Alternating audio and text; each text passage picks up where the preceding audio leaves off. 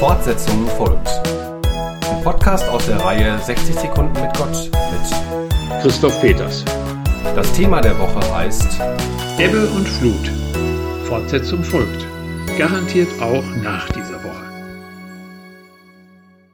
Ebbe und Flut.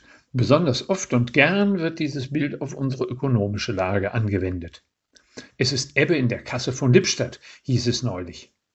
Umgekehrt flutet mein Gehalt im Monatsrhythmus das Konto wie das Wasser den leeren Priel. Ob Strand oder kirchlicher Finanzhaushalt, Ebbe und Flut haben ihren Rhythmus und ich brauche Geduld, Disziplin und Vorausschau. Die Gezeiten sind auch ein Symbol der Hoffnung. Doch gibt es auch gefährliche Übertragungen. 2015 wurde von einer Flüchtlingsflut gesprochen. Da verschwanden die einzelnen Menschen mit ihren Schicksalen und Motiven. Sie wurden angeschwemmt zu einer Plage. Mit Dämmen wehrte man sich folgerichtig gegen die Überflutung des christlichen Abendlandes. Solche Bilder brennen sich ein und machen Angst. Flüchtlingsursachen mag man bekämpfen, hilfesuchende Menschen bitte nicht. Der Grundrhythmus von Ebbe und Flut mahnt mich, an meinen ökonomischen Privilegien nicht zu kleben wie der Sandburgenbauer am dürren Damm.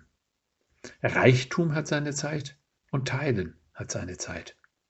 Auch unser Wohlstand ist keine göttliche Garantieleistung, exklusiv nur für uns, sondern dem Rhythmus der Gezeiten unterstellt. Fortsetzung folgt. Morgen bei der Evangelischen Kirchengemeinde Lippstadt.